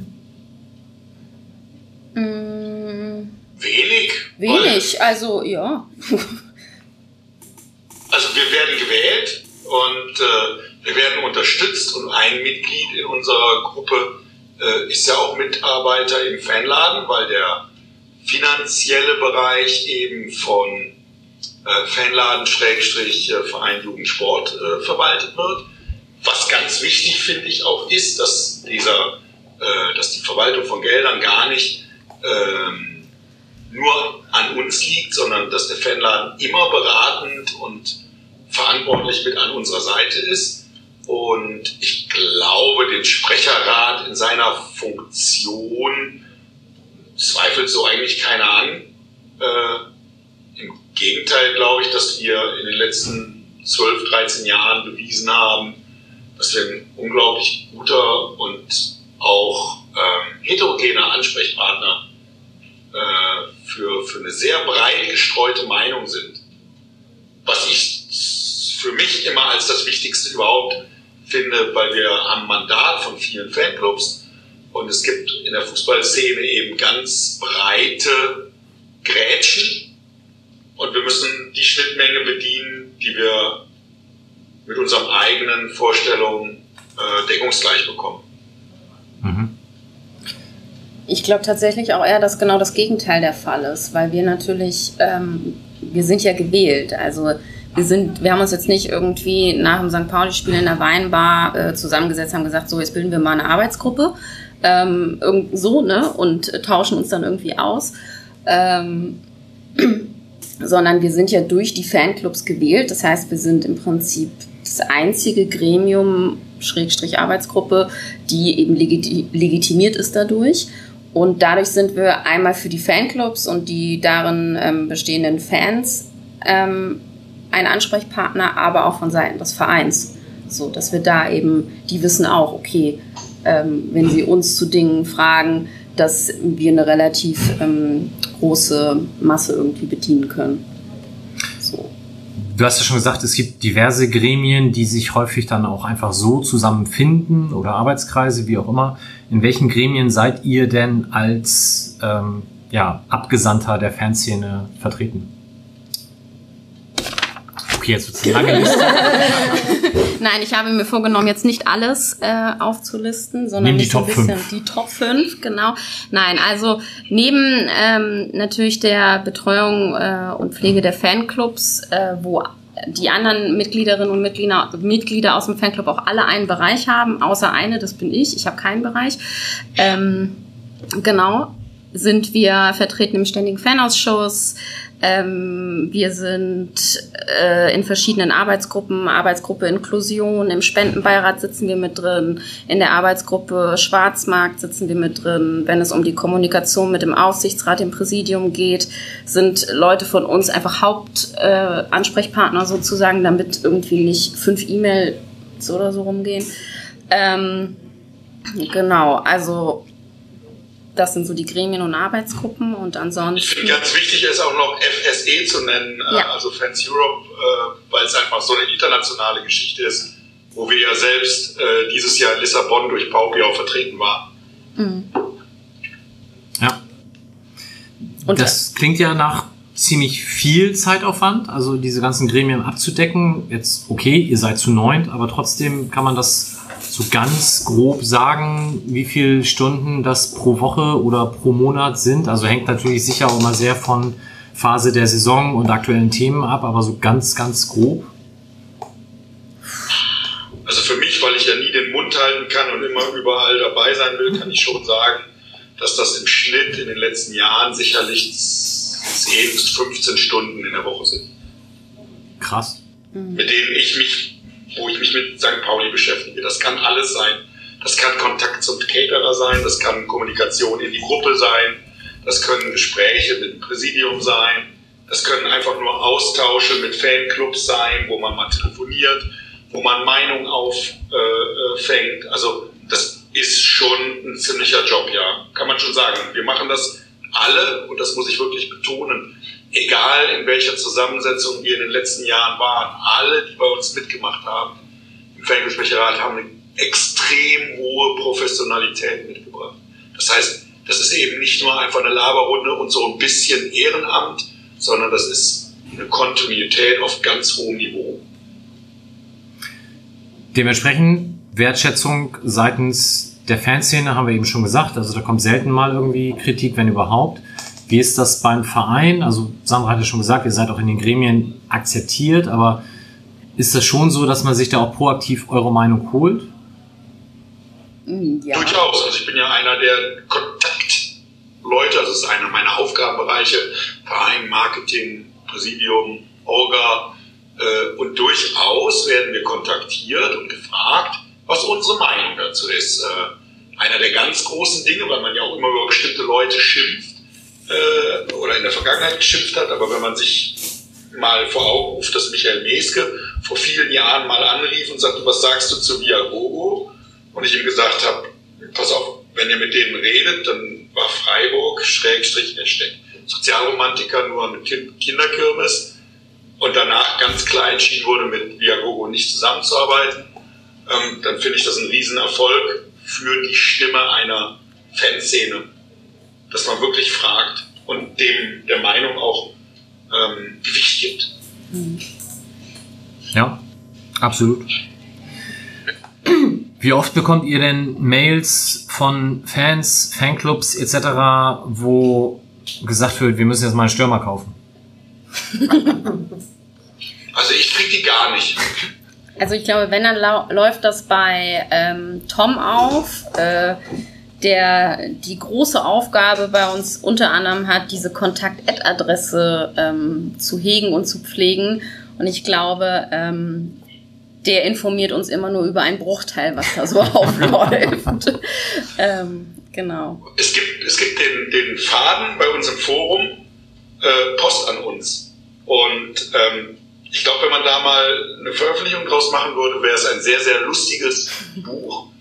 Ähm, was ich witzig finde, Mike, ist, dass du nach den sportlichen Dingen fragst. Also wie oft kriegen wir Mails zur sportlichen Situation? Dank Facebook, Mopo, äh, Leser, Annons und so weiter eben fast gar nicht. Ähm, traditionell äußern wir uns über die sportlichen Geschehnisse auch eigentlich sehr, sehr wenig, weil wir nicht finden, dass uns das zusteht und da sollen hier die Fanclubs das auch schön selber machen. Aber was wir ganz oft bekommen, sind natürlich Fragen zum, ich sag mal, sozialpolitischen Drumherum. Und das ist halt eine riesige Bandbreite von, äh, wie konntet ihr euch da so, ich sage jetzt einfach als Beispiel USP-lastig äh, positionieren, vielleicht bei einer Stellungnahme bis hin zu, äh, wir müssen ganz dringend über bestimmte Gender-Merkmale oder sonst was äh, sprechen. Also das ist schon, ist schon echt spannend. Ich glaube, das ist auch die größte Herausforderung bei uns in der Szene. Und aber da in den Mails kommt schon auch raus, dass derjenige in der Regel weiß, mit wem er da redet, oder werdet ihr da auch oftmals mit dem Verein gleichgesetzt? Nee, das ist eine ganz hohe Konzentration auf, äh, wir sind der Sprecherrat, also unsere Leserschaft, unser Verein beherbergt, auch wenn man es manchmal nicht glauben mag, wenn man Kommentarspalten liest. Aber wir haben schon ganz schön viele qualifizierte Menschen bei uns. Mhm. Es gibt ja immer mal wieder so Phasen, wo besondere Themen dann hochploppen. Ähm, keine Ahnung, Viagogo war sicherlich da mal eine Phase, die schon im Vorfeld abgebügelt wurde. Es gab ja aber auch Dinge wie den Millantaler und solch, solche Geschichten. Und da gab es ja Zeiten, in denen der Fanclub Sprecherrat auch durchaus medial, ich sage jetzt mal, präsenter war, wo regelmäßig auch ähm, das vielleicht im Verein gebrannt habt, wo ihr euch auch häufig äußern musstet, konntet, wie auch immer. Gefühlt würde ich sagen, ist das in den letzten zwei, drei Jahren weniger geworden. Ist das, weil die Kommunikation insgesamt mit Präsidium, Aufsichtsrat sowieso besser funktioniert oder sind wir einfach in ruhigerem Fahrgewässer Gewässer, oder wie seht ihr das? Hm. Soll, soll ich da, Entschuldigung, dass ich, ich will ja nicht mehr Anteil haben eigentlich als andere, aber ähm, da muss ich dich korrigieren. Äh, Millertaler und die Sozialromantiker INI war eben noch nicht der Sprecherrat, äh, sondern die Menschen, die die Sozialromantiker gegründet haben, ähm, haben den Sprecherrat sehr positiv mit beeinflusst und neu aufgestellt. Das heißt, zu dem Zeitpunkt war Roger tatsächlich mit Tanja Alleinkämpfer und aus dem großen Sprachrohr Sozialromantiker und aus dieser Bewegung ist dann letztlich ein Sprecherratsteam gewachsen, was sich eben wie das heutige aufstellt. Ähm, insofern waren wir, was Protest, so will ich es mal nennen, angeht, äh, seitdem eben mehr Partner als Protestierende. Mhm. Und ähm, ja, du hast recht, wir reden einfach echt viel mehr miteinander, was mitunter aber auch zu Reibungsverlust führt, was man äh, immer wieder auch gerade in den letzten drei Jahren gesehen hat ähm, und was mich persönlich so ein bisschen stört. Ich finde, wir müssten uns zwischendurch viel mehr anbrüllen. Ja, äh, das ist halt dann schwierig, wenn man die Leute schon sehr lange kennt und sie vielleicht auch aus ähnlichen Gremien selber herauskommen. Das ist, glaube ich, etwas, was in den letzten Jahren auch immer wieder angemerkt wurde und was das Ganze wahrscheinlich tatsächlich ein bisschen schwieriger macht. Sandra. Ja, ich glaube aber nochmal, also ich finde die, ich finde die Beobachtung von dir irgendwie interessant, dass du sagst, so nach außen hin macht es auch den Eindruck, dass gar nicht mehr so viel ähm, gepostet wird oder ähm, in den sozialen Medien auftaucht. Das hat also einfach auch einen schlichten Grund, wir können es auch gar nicht in dem Maße leisten. Also wir hatten, ich weiß gar nicht mehr, welche Situation das war, vielleicht erinnert sich Till noch, ähm, da ging es auch um irgendein Thema, was wir dann bei Facebook irgendwie bespielt hatten. Und ähm, die Kommentarflut und die Art und Weise, wie dann teilweise diskutiert wird, war so groß, dass wir gesagt haben, wir können das halt gar nicht mehr managen in irgendeiner Art und Weise, so dass wir da schon an irgendeiner Stelle, ich glaube vor drei Jahren oder so gesagt haben, okay, wir informieren über diese Plattform, also wir informieren und ähm, teilen Informationen weiter, aber wir diskutieren nicht mehr, so weil wir das einfach dann gar nicht leisten können, ähm, da irgendwie dann inhaltlich auch mit einzusteigen. Ähm, und ich glaube, ähm, auch das, was du gerade gesagt hast, ja, es ist auch ein Punkt, dass man deutlich mehr miteinander spricht, weil die, die Entfernung ähm, gar nicht mehr so groß ist wie zu anderen Präsidien und Aufsichtsräten in der Vergangenheit.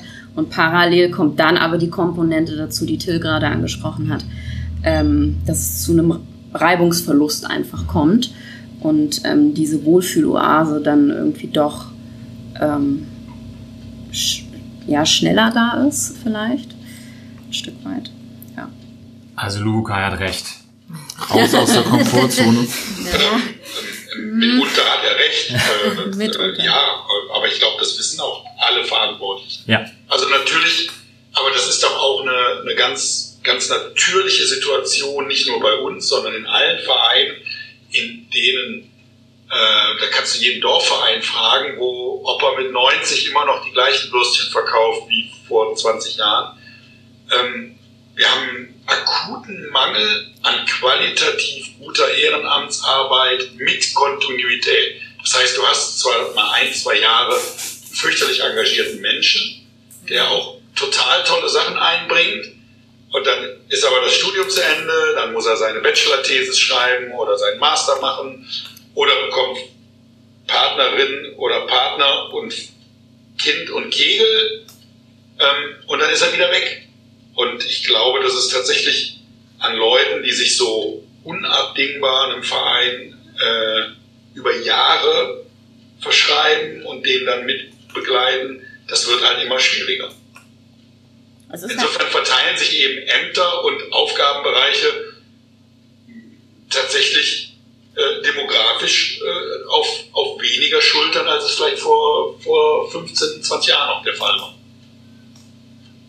Ich musste mir das mal eben aufschreiben. Akuter Mangel an guter, qualitativer, ehrenamtlicher Arbeit mit Kontinuität. Ich finde das fantastisch. Das ist ein bisschen zu lang für einen Sendungstitel, aber vielleicht schreiben wir mal ein Buch, was so heißt. Naja, das ist ja schon, also das ist ja das, was ähm, wir intern auch immer wieder besprechen. Und ähm, es fehlt einfach an, an jungen Leuten, die nachkommen. Also, dass irgendwie ich mit einer der Jüngsten bin und Mia dann nochmal mit einem deutlichen Abstand zu mir. Aber es ist halt zu wenig so. Und ähm, natürlich wollen auch irgendwann mal Leute aufhören, die 20 Jahre lang äh, viel Arbeit reingesteckt haben, aber es kommt halt zu wenig nach und vor allen Dingen zu wenig, was dann kontinuierlich tatsächlich bleibt. Also so diese Frequenz von einem halben bis zwei Jahre. Zwei Jahre hat man dann schon Glück. Also aus anderen Arbeitskreisen kenne ich das dann irgendwie auch, ähm, dass es dann oft auch wirklich nur ein paar Monate reicht und dann sind die Leute wieder weg. So und ähm, das hat einfach auch damit zu tun, dass es anstrengend ist. Es ist einfach wirklich anstrengend. Es ist zeitlich anstrengend, es ist emotional auch anstrengend ähm, und man macht es ja freiwillig. So, es ist ja nichts, womit ich irgendwie meine Miete am Ende bezahlen kann. Aber wie, wie kommt das? Also ist es denn, also ich stelle mir jetzt diese Arbeit, die ja oftmals auch halt einfach deutlich abseits der Öffentlichkeit geschieht, auch als wenig sexy vor, gerade für jüngere Leute. Also natürlich ist das viel, äh, ja, Klingenputzen ist der falsche Begriff, aber es ist halt viel Diskussion, ähm, Gremienarbeit etc. pp. Sind die Leute, die denn vielleicht da mal rangeführt werden, darauf nicht vorbereitet, wie das dann dann ist? Oder warum springen die so schnell wieder ab? Weil ich meine, die müssen sich ja vorher auch schon mal Gedanken machen. Ist das jetzt was für mich? Also ich kann für mich tatsächlich nur aus meiner Histo Historie irgendwie sagen, ähm, dass ich schon ein Stück weit rangeführt worden bin, in Anführungsstrichen. Ähm, und das war übers Aktionsbündnis, irgendwie da langjährig irgendwie aktiv zu sein. Und dann mit dem Fanclub Sprecherrat hat es nochmal eine, eine ähm, andere Dynamik und Qualität und aber einfach auch einen anderen Arbeitsaufwand. Ähm, aber man hat es schon mal, ich sag mal, geübt. Also man hatte ein Training sozusagen. Ähm, und ja, Klinkenputzen ist es nicht so wirklich, aber es ist einfach anstrengend, weil natürlich unser Verein auch einfach bekannt dafür ist, dass man, dass es nicht ausreicht, mit einer Person zu reden, sondern ähm, dass es immer mehrere sein müssen und ähm, bitte auch nicht zu einem Termin, sondern dann zu unterschiedlichen Terminen und so, das ist einfach anstrengend und ähm, ich glaube, das führt einfach dazu, dass viele vielleicht auch dann relativ schnell wieder ähm, so ein bisschen die Distanz dann aufbauen. Okay. Aber wir sind ja nicht das einzige Gremium, was diese, diese Problematik Nein. hat. Also ich meine, ähm, würde es die AGIP ohne Gregor noch geben? Fragezeichen. Wahrscheinlich nicht, weil der wie eine fleißige Biene dauernd durch die Gegend pendelt und, und macht und tut, genauso wie bei Fanräume oder der AFM. Also ich meine, das, da kann man ja viele Beispiele ähm, geben, wo die Schnittmenge der Personen ähm, immer sehr ähnlich ist für verschiedene Aufgabenfelder. Und, und das ist dann, wir müssen halt ganz schnell oder möglichst schnell prüfen und uns prüfen, lassen wir zu wenig ran und schenken wir zu wenig Vertrauen und schränken auch dann junges Nachwuchsleute ab oder haben wir tatsächlich diese Komfortzone, dass man sagt, die Leute konsumieren halt mehr, auch Verein, und möchten sich da halt nicht so breit gestreut engagieren. Aber kommt es nicht auch sehr auf, sagen wir mal, die Prozesse und die Arbeitsnotwendigkeiten an? Also ich kann mir vorstellen, dass sowas wie Gremienarbeit halt auch sehr viele erstmal abschreckt, weil es eben auch proportional zu dem Output, den man irgendwann sieht, einfach unfassbar viel und anstrengend ist und eben auch während des, na, nennen wir es mal Produktivseins, wahrscheinlich für viele relativ wenig Freude macht, während ähm, komplett anderes Beispiel, Fahnen nähen sehe ich halt, was ich mache und habe hinterher auch ein Ergebnis, das ich irgendwie angucken kann. Ja, da gebe ich dir recht. Ja. Auf jeden Fall spielt das eine Rolle und ich glaube, wenn ich heute weil ich nicht 15, 16, 17 wäre, dann würde ich natürlich auch mich lieber auf der Südkurve engagieren und da mitmachen und da Kontakte knüpfen vor dem Spiel, mich nicht konspirativ in irgendeinem Umlauf mit dem Geschäftsführer treffen, sondern lieber beim Fanmarsch dabei sein. Also da gibt es schon ganz viele Gründe dafür, klar. Also wenn ich manchmal meinen Spieltag sehe und mich auch Leute beim Spieltag sehen oder jedes äh, eigentlich trifft ja nicht nur auf mich zu, sondern auf alle bei uns im Gremium, die zwei, drei Stunden vorher zwar im Stadionumfeld unterwegs sind, aber vor Anpfiff im Zweifel noch kein Getränk hatten. Das ist ein Unterschied von Spieltagsgestaltung. Das stimmt. Und dann kommen natürlich auch noch die diversen anderen Sachen dazu, die man auch noch macht, wie jetzt bei dir zum Beispiel das AWM-Radio. Das ist natürlich dann auch nochmal Zeit frisst. Und das ist natürlich das Problem, was wir im Endeffekt in der Fanszene seit, weiß ich nicht, wahrscheinlich 20, 25 Jahren besprechen, dass nach außen diese Fanszene immer immens groß wirkt. Tatsächlich der harte Kern an Leuten, die tatsächlich aktive Fanszene sind und abgesehen vom ins Stadion gehen noch ein bisschen mehr machen, sind es halt dieselben, weiß ich nicht, 150, 200 Leute, die sich in den diversen Gruppen, die es halt gibt, dann oftmals halt mehrfach wiedersehen. Ja, mhm. genau wie ihr sagt. Ja, aber oftmals, glaube ich, weiß man auch nicht so richtig, äh, wo man jetzt praktisch hin soll. Wie, wie fange ich das an? Traue ich mir das zu? Also wenn jetzt jemand unsere Sendung hört und sagt, ah Mensch, ihr habt jetzt zwar nicht so viele positive Sachen gesagt, ihr müsst ihr gleich noch mal ein bisschen mehr ausschmücken. ich möchte unbedingt... Kam jetzt so negativ machen. rüber? Nein, aber ich möchte unbedingt da mitmachen, was kann dann diese Person da machen? Also, weil das ist manchmal so, so einfach das auch klingt, ist dann immer manchmal so ein, gar nicht so eindeutig. Naja, es ist, weiß nicht, Till, willst du dazu was sagen oder soll ich erstmal anfangen? Ähm, Till ist nicht mehr da. ähm, ähm, es ist so ein bisschen das, was ich am Anfang gesagt habe. Dadurch, dass es einfach ähm, viel Arbeit ist, einmal was die ähm, Fanclub-Betreuung angeht, ähm, Datenpflege, Gremienarbeit, Arbeitsgruppenarbeit und so weiter, ähm, ist es nicht so, dass wir jetzt, was weiß ich, zwei Monate vorher ähm, fragen, wer hat Bock bei uns mitzumachen. So, also da würden sich bestimmt viele Leute melden. Am Ende geht es natürlich auch darum, wie können wir möglichst effektiv und vor allen Dingen auch vertrauensvoll miteinander arbeiten. Also ähm, was ich einfach seit Jahren daran schätze, ist, ich weiß, dass es absolut vertraulich ist wie wir arbeiten, wie wir miteinander sprechen, worüber wir sprechen. Und das hat oberste Priorität und da können wir nicht irgendwie die Tür so öffnen in dem Maße, sondern wir gucken einfach, okay, wo fallen uns Leute auf, ähm, sei es das Fanclub-Turnier, sei es irgendwie Antira und so weiter. Und dann sprechen wir im, ja, im Spieltagsgeschäft, sage ich mal, sprechen wir Leute gezielt an und besprechen dann aber auch intern, okay, können wir uns gemeinsam diese Person vorstellen? Und sobald es da einen gibt oder eine, die sagt, hm, weiß ich nicht, so gehen wir weiter auf die Suche, weil sonst ähm, machen wir uns selber, glaube ich, kaputt und machen es uns auch noch schwerer, als es ähm, sein muss. Das heißt aber jetzt auch bei der Delegiertenversammlung, wenn da jetzt sich jemand hinstellt und sagt, hier, ich will gewählt werden und der hat sich euch vorher nicht vorgestellt, wäre das überhaupt möglich? Wir, ähm, ja, natürlich. Klar, jeder kann sich wählen lassen. Wir treten als Team an und, okay. und sind quasi ein Gen, aber jeder, es kann sich auch ein neues Team bilden. Also mhm. alles möglich. Das schreiben wir auch in die Einladung mehrfach rein. Wir sagen das ganz klar, es äh, bleibt eine, ein demokratisches Wahlverfahren.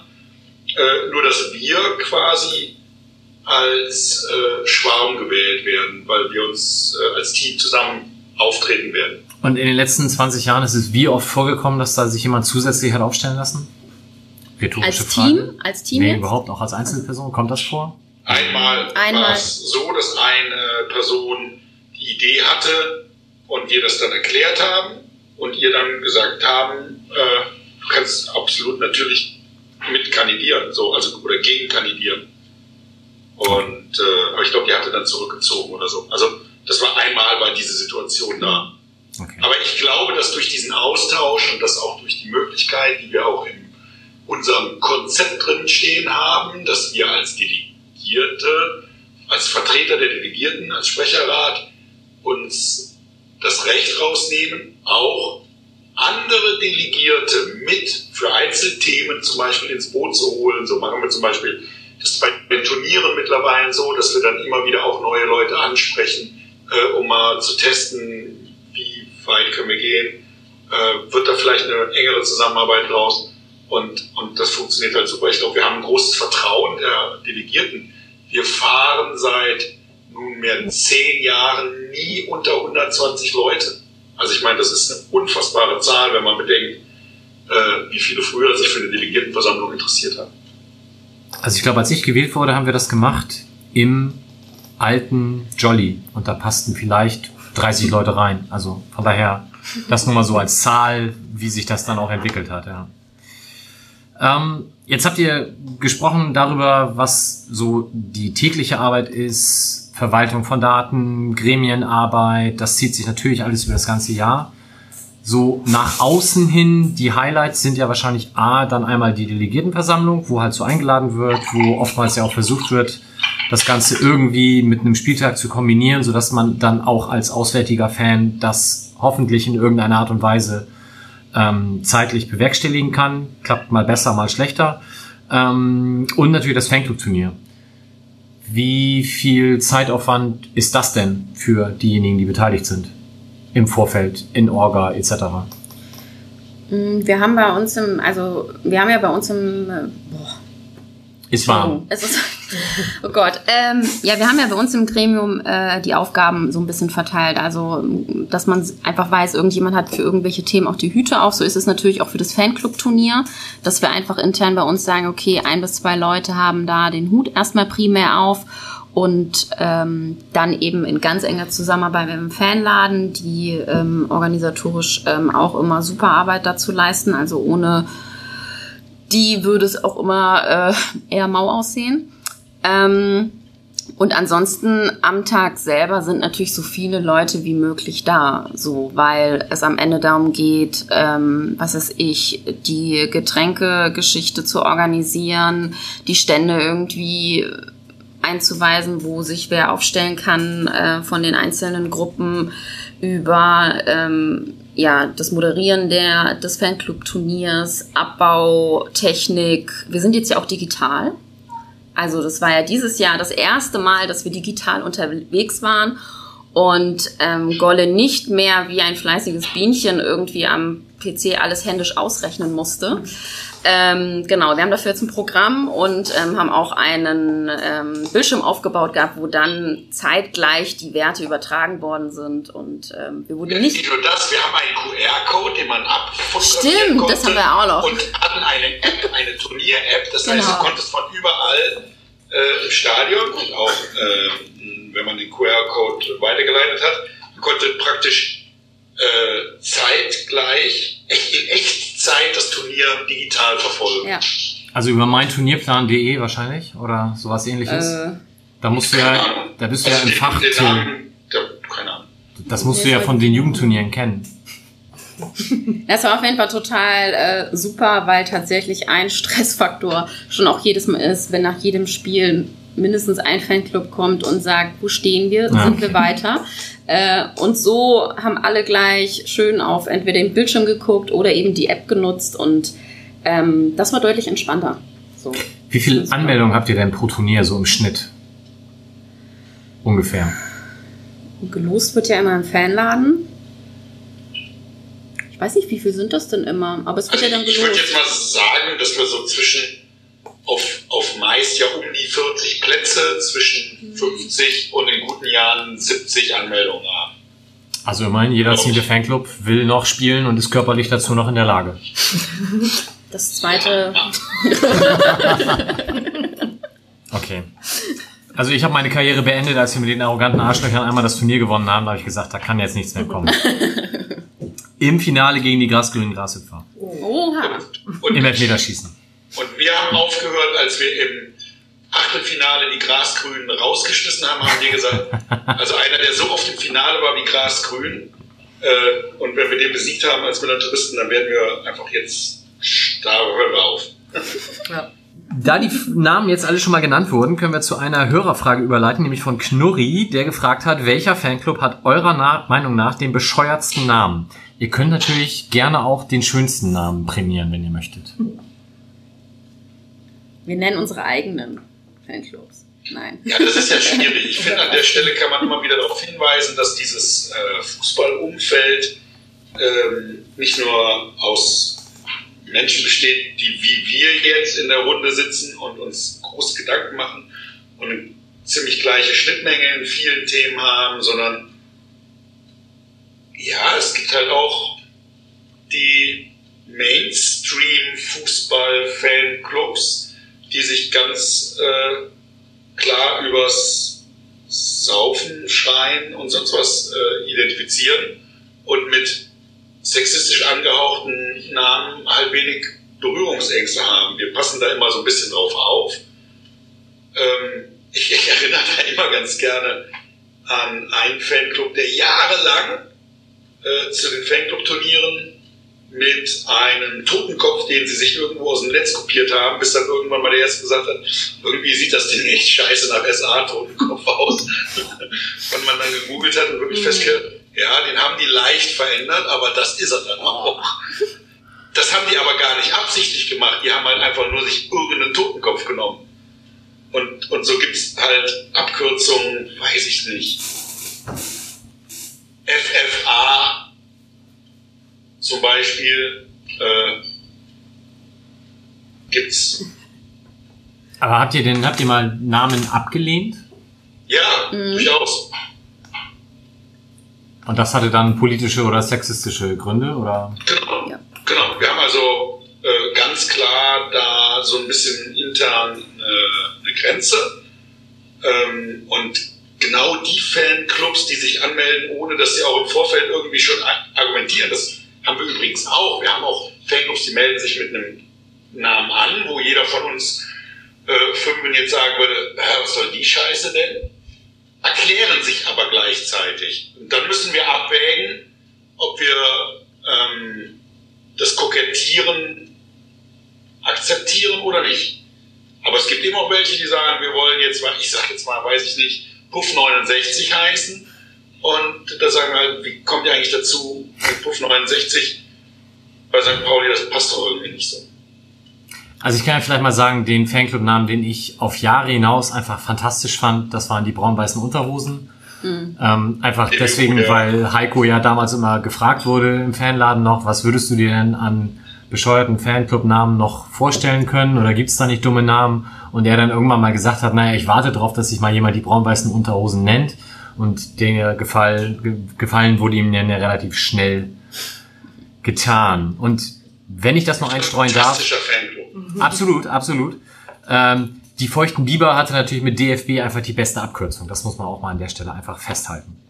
Ja, und außerdem den schönsten Battle seit Jahren mit einem anderen Fußballverein.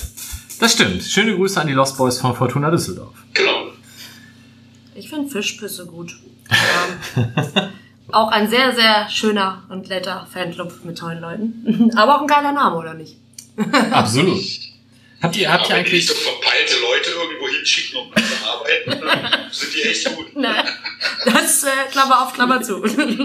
habt ihr Leute im Gremium, die nicht Mitglied in einem Fanclub sind, eigentlich? Nein. Nee, das geht gar nicht, weil äh, du an der Delegiertenversammlung ja nur teilnehmen darfst, wenn du ein offizieller Fanclub bist.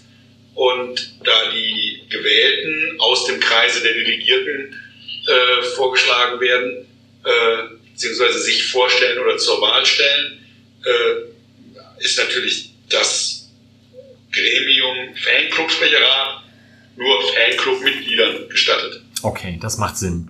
Aber ihr musstet bisher noch keinen irgendwie nötigen, in einen Fanclub einzutreten, weil ihr ihn unbedingt dabei haben wolltet. Nein. Äh, doch, mussten wir Echt? tatsächlich. Dich.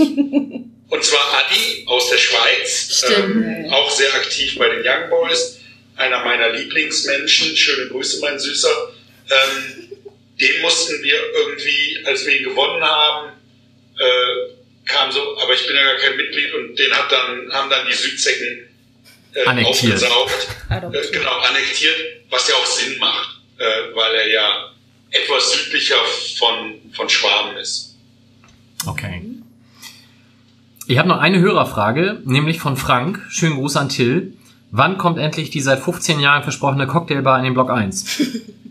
Ähm, ja, lieber Frank, auch so einer der ganz tollen Menschen. Ich, ich weiß nicht, ich bin so stolz darauf. Ach, stolz ist ein komisches Wort, aber ich bin, ich bin so glücklich, dass ich so viele Leute aus den Fanclubs wirklich persönlich kenne. Und, und Frank, auch einer meiner Lieblingsmenschen, den verspreche ich das seit Jahren. Das ist ein Running Gag. Wir schreiben den uns auch pünktlich zur Delegiertenversammlung, sobald der Termin steht.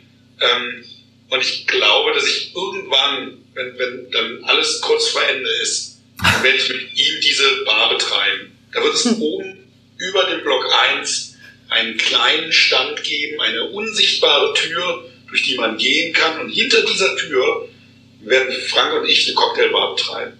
Fantastisch. Wir freuen uns alle sehr jetzt schon drauf. Frank wahrscheinlich auch. Am Ende.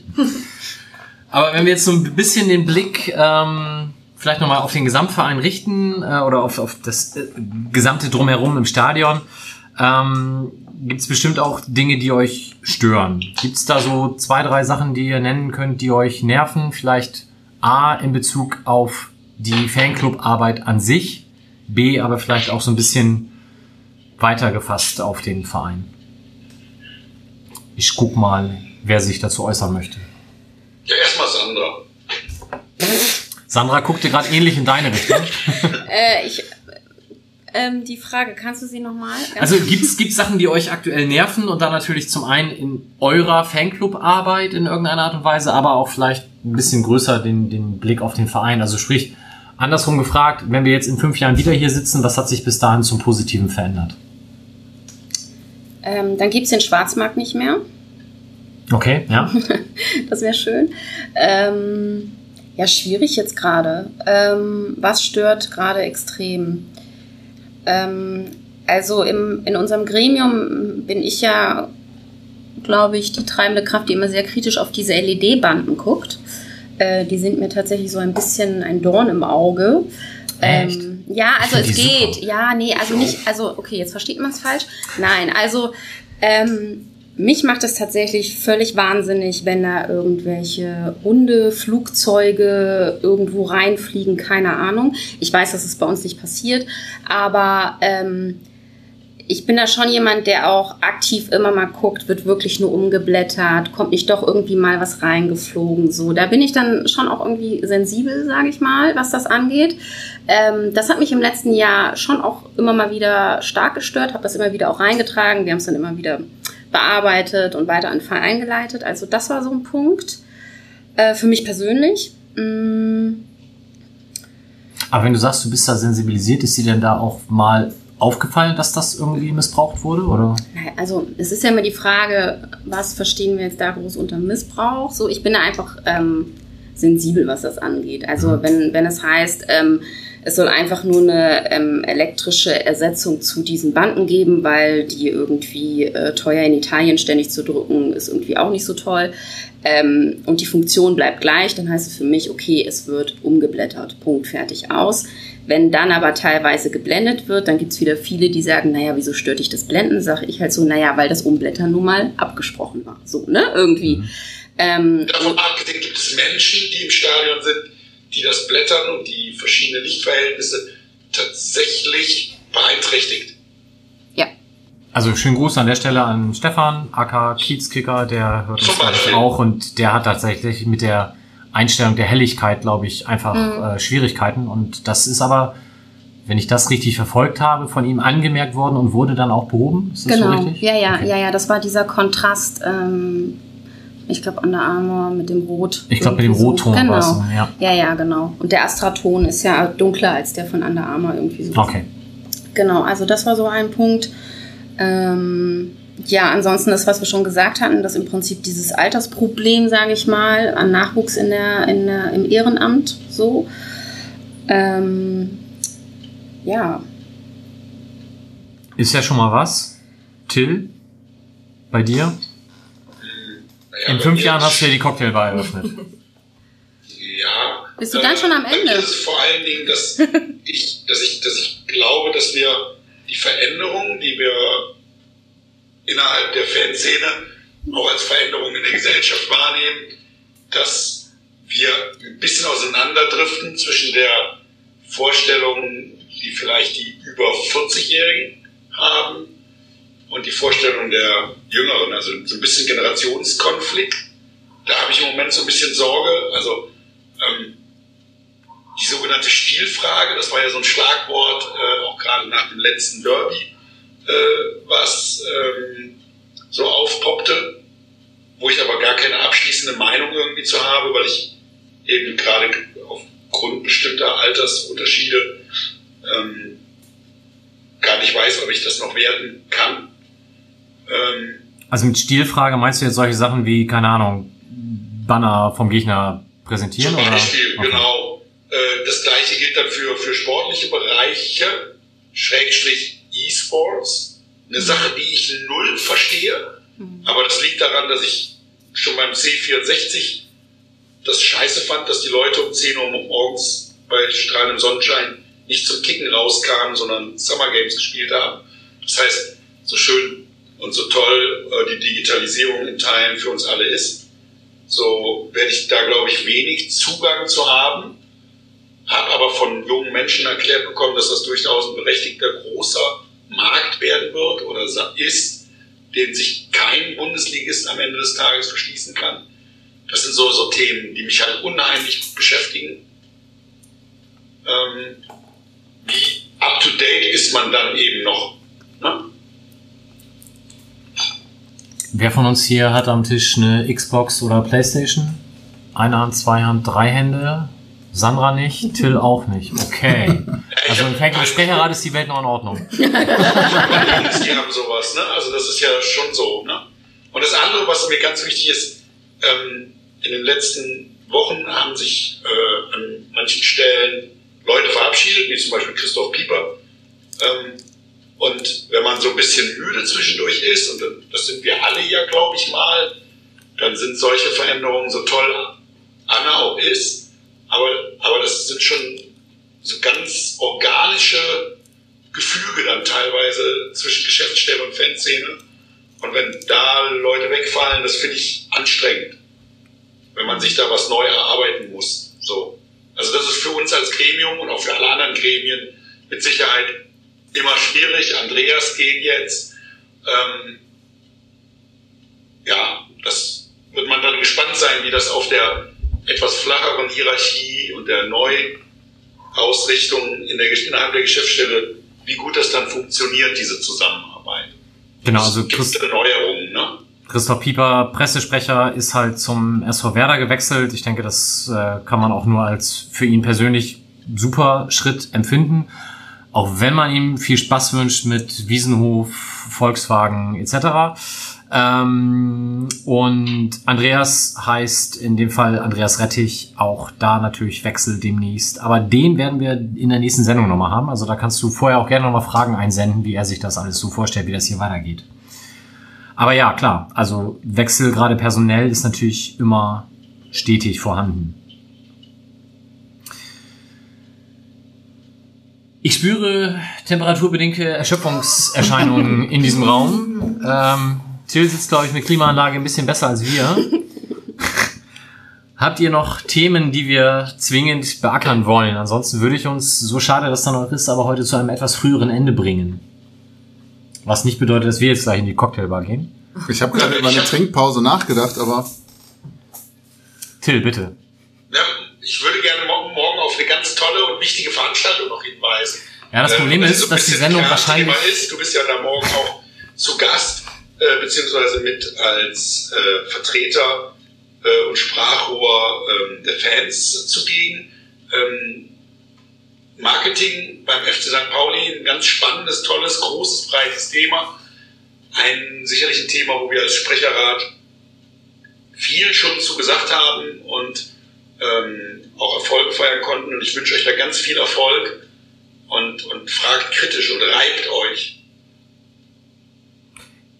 Der, der Hinweis ist super. Ich hätte den auch viel prominenter schon platziert. Ich befürchte nur, die Sendung ist noch gar nicht online, bis das Ding losgeht morgen Abend. Deswegen habe ich das darauf verzichtet. Aber äh, dem, dem Hinweis schließe ich mich nur an. Das stimmt schon. Ja, deswegen, ich dachte nämlich eben auch, als du gesagt hattest, welche Themen treiben einen momentan um, hatte ich auch sofort Thema Marketing mit unserer Nicht-Marketing-Kampagne in Anführungsstrichen im Kopf und äh, Vermarktung und habe dann aber an morgen gedacht und hatte es dann gar nicht irgendwie nochmal platziert. Aber das sind tatsächlich so zwei Bereiche, wo ich sage, mh, da können wir alle, glaube ich, äh, gut in nächster Zeit hingucken und äh, kritisch nachfragen und ähm, ja, wo der Einfluss möglich ist, ihn auch geltend machen.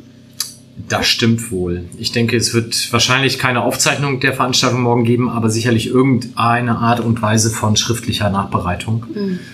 Ähm, schauen wir mal. Okay, dann bedanke ich mich bei euch beiden insbesondere, aber natürlich auch bei Davy und Sebastian für die Zeit äh, bei dieser angenehmen Temperatur hier. Bedanke mich nochmal für die fantastischen Cake Pops und die Getränke. Das war wirklich sehr, sehr lecker. Und dann werden wir uns hören am Dienstagabend nach erfolgreichem Derby-Sieg und sind dann hoffentlich sechs Punkte reicher. In diesem Sinne, vielen Dank, Till. Grüße nach Köln Sehr gerne, ich freue mich. und dann bis demnächst. Tschö. Tschüss.